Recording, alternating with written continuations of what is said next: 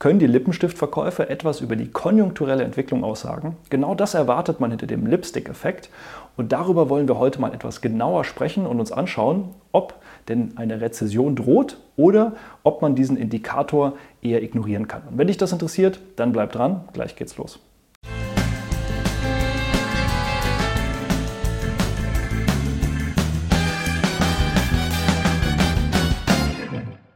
Hallo und herzlich willkommen auf meinem Kanal. Mein Name ist Maximilian Gamperling und wir wollen heute mal über den Lipstick-Effekt sprechen, als Frühwarnzeichen dafür, ob eben eine konjunkturell schwache Phase droht oder sogar eine starke Rezession. Und das Ganze basiert eben unter anderem auch auf meiner letzten Aktienanalyse über L'Oreal. Die verlinke ich gerne mal hier oben, denn dort gab es sogar eine eigene Folie und das ist nämlich eine Folie aus einer Präsentation des CEO, des äh, Geschäftsführers von L'Oreal, der darüber auch mal gesprochen hat auf einer Tagung der Deutschen Bank. Denn dieser Lipstick-Effekt, das ist etwas, was tatsächlich recht bekannt ist und zuletzt auch in den Medien. Darüber wollen wir gleich sprechen. Und allgemein geht es nämlich darüber, dass in Phasen von konjunktureller Schwäche, wenn also durch eine hohe Inflation oder eben durch weniger Einkommen den Leuten nicht ganz so viel Geld zur Verfügung steht, interessanterweise die Verkäufe von Lippenstiften nach oben schießen. Und das ist auch genau das, was hier L'Oreal tatsächlich bei sich selbst verzeichnen konnte in letzter Zeit. Und darüber wollen wir heute mal ein bisschen genauer sprechen.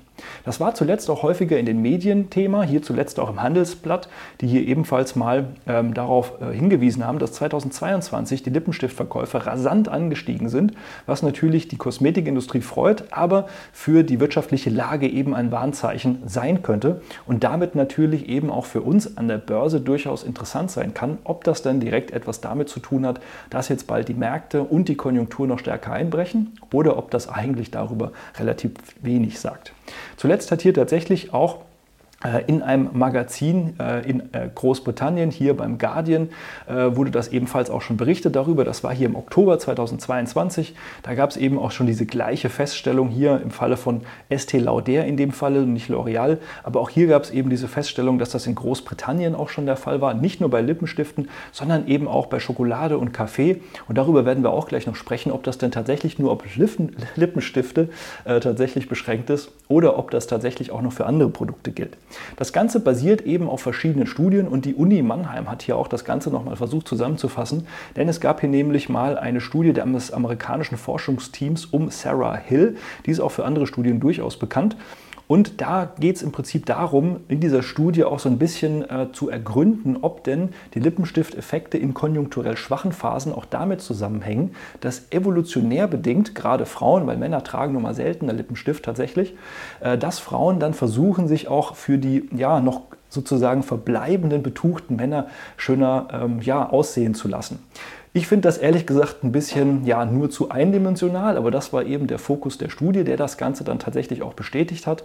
Ich persönlich würde es auch eher darauf zurückschließen lassen, dass, und das geht mir persönlich vom Grunde her auch so, wenn man dann eben in schwachen Phasen ist oder wo man eben sich eher etwas unsicherer fühlt, ob man größere Beträge investieren und ausgeben kann, dass man dann vielleicht eben größere Investitionen in Urlaube, Autos, Häuser, vielleicht auch teure Fernseher und so weiter zurückhält, aber sich eben eher im Kleinen dann eben mal ein bisschen was Teureres leistet und halt nicht ein Lippenstift für 10 Euro, sondern eben eher für 20 Euro, was natürlich verhältnismäßig sehr viel teurer ist, aber in Summe natürlich auch einfacher zu machen und man sich dadurch natürlich besser fühlt als schlechter. Und das gilt natürlich jetzt nicht nur für Lippenstifte, sondern wir haben es ja schon gesehen, man gönnt sich dann eben auch mal ein bisschen bessere Lebensmittel, man geht eben mal teurer essen, um sich besser zu fühlen, man geht dann eben auch mal hin und kauft sich den etwas teureren Kaffee im Supermarkt oder ähnliches einfach um sein eigenes Wohlbefinden nach oben zu schrauben, nicht nur unbedingt um dem anderen Geschlecht besser zu gefallen oder eben auch dem eigenen, sondern eben einfach um in Summe sozusagen sich besser zu fühlen und das Ganze voranzubringen.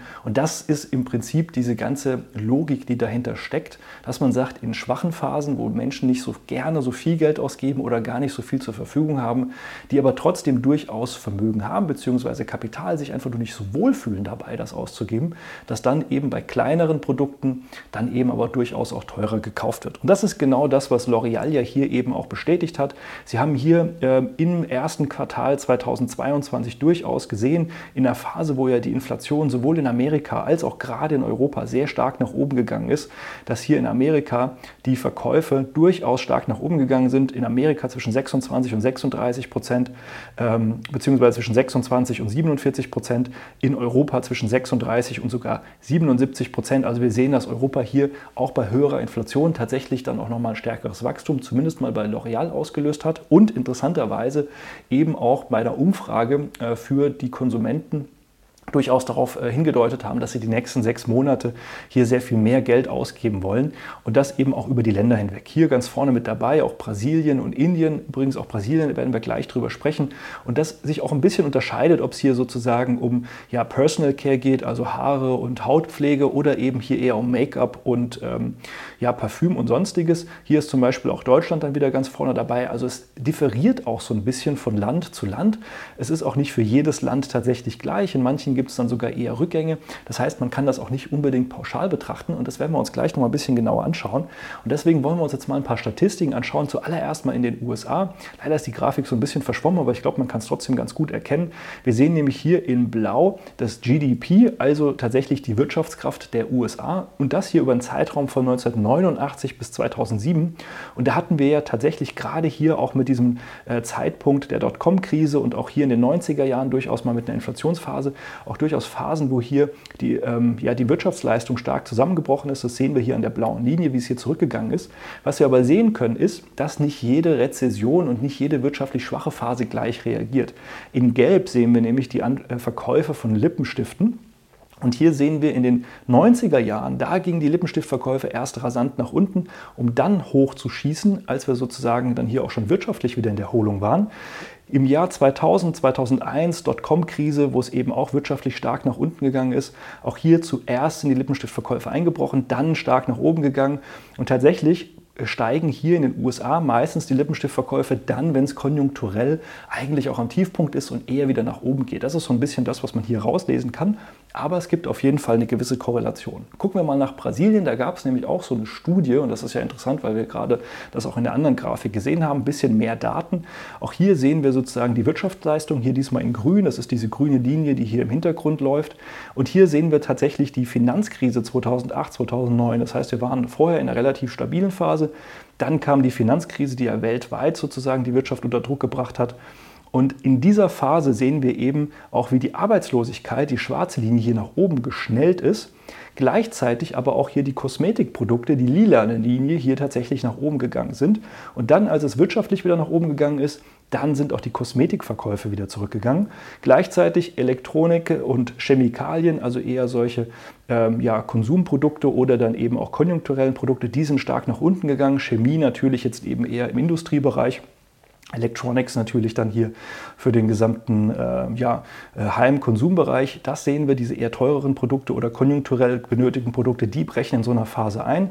Dafür steigen die dann aber eben mit der Konjunktur und der Lippenstift geht eher zurück. Also könnte man vielleicht sogar vermuten, dass eben hier solche Kosmetikunternehmen, wenn die Wirtschaft wieder anzieht, dann theoretisch eigentlich auch wieder eine gewisse Schwäche haben und in Phasen, wo jetzt tatsächlich die Lippenstiftverkäufe eher hoch sind, dass das vielleicht sogar in der Nähe des, des Endes einer schwachen konjunkturellen Phase ist. Denn das Gleiche sehen wir hier tatsächlich auch in Brasilien.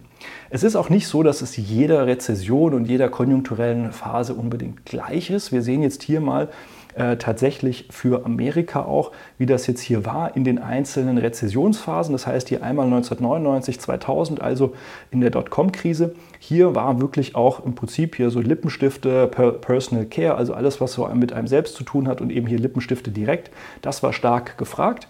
In der Krise so 2001 bis 2007, beziehungsweise in dieser Zwischenphase, bevor die nächste Krise kam, da waren dann die Lippenstifte eigentlich nicht so gefragt, aber alles, was so mit Beauty zu tun hatte, nach wie vor. Und interessanterweise in der Finanzkrise, da waren wiederum die äh, Lippenstifte gar nicht so extremst gefragt, sondern da ging es eher so um Nail Polish, also alles, was hier so mit Nägeln zu tun hat.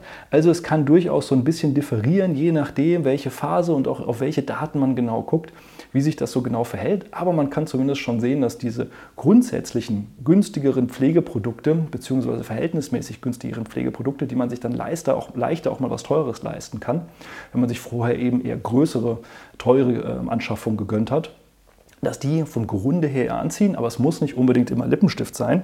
Und das sehen wir hier auch nochmal ganz schön, auch hier äh, unterteilt auf der einen Seite in USA und dann hier in Westeuropa. Auch hier eben die äh, Finanzkrise 2006 bis 2010, jetzt mal hier so den Zeitraum.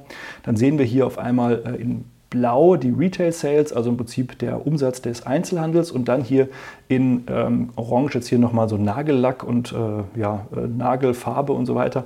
Da sehen wir hier, wie hier das dann eben in Amerika sehr stark angezogen hat in der Phase, so ähnlich wie wir das vorher auch gesehen haben, in, in Europa auch, aber eben nicht ganz so stark. Das heißt, es gibt durchaus auch äh, nicht nur konjunkturelle, sondern auch kulturelle Unterschiede, was wo wie gebraucht wird. Und das zeigt auch so ein bisschen diese Grafik hier nochmal. Auch hier sind wir in der Finanzkrise 2008, 2009 und hier war es tatsächlich so, in Frankreich, da ist eher tatsächlich das Ice Cream nach oben gegangen, also wirklich Eisverkäufe wurden stärker nachgefragt. In äh, Großbritannien, da waren es eher so alles, was so zuckerhaltige Lebensmittel war. Das heißt, man hat sich halt eher versucht, durch Ernährung, nicht unbedingt durch gesunde, sondern eher ungesunde, besser zu fühlen. In Deutschland tatsächlich, da war es eher ja, so etwas wie im Prinzip Schokolade, was sehr, sehr stark angenommen hat, also so ähnlich wie in Großbritannien, nur eben in Deutschland ein bisschen fokussierter auf das Thema Schokolade. Und wiederum in Italien, da ging es eher dann darum, dass man sich das zu Hause schöner macht. Da hat man eher Heimtextilien gekauft stärker.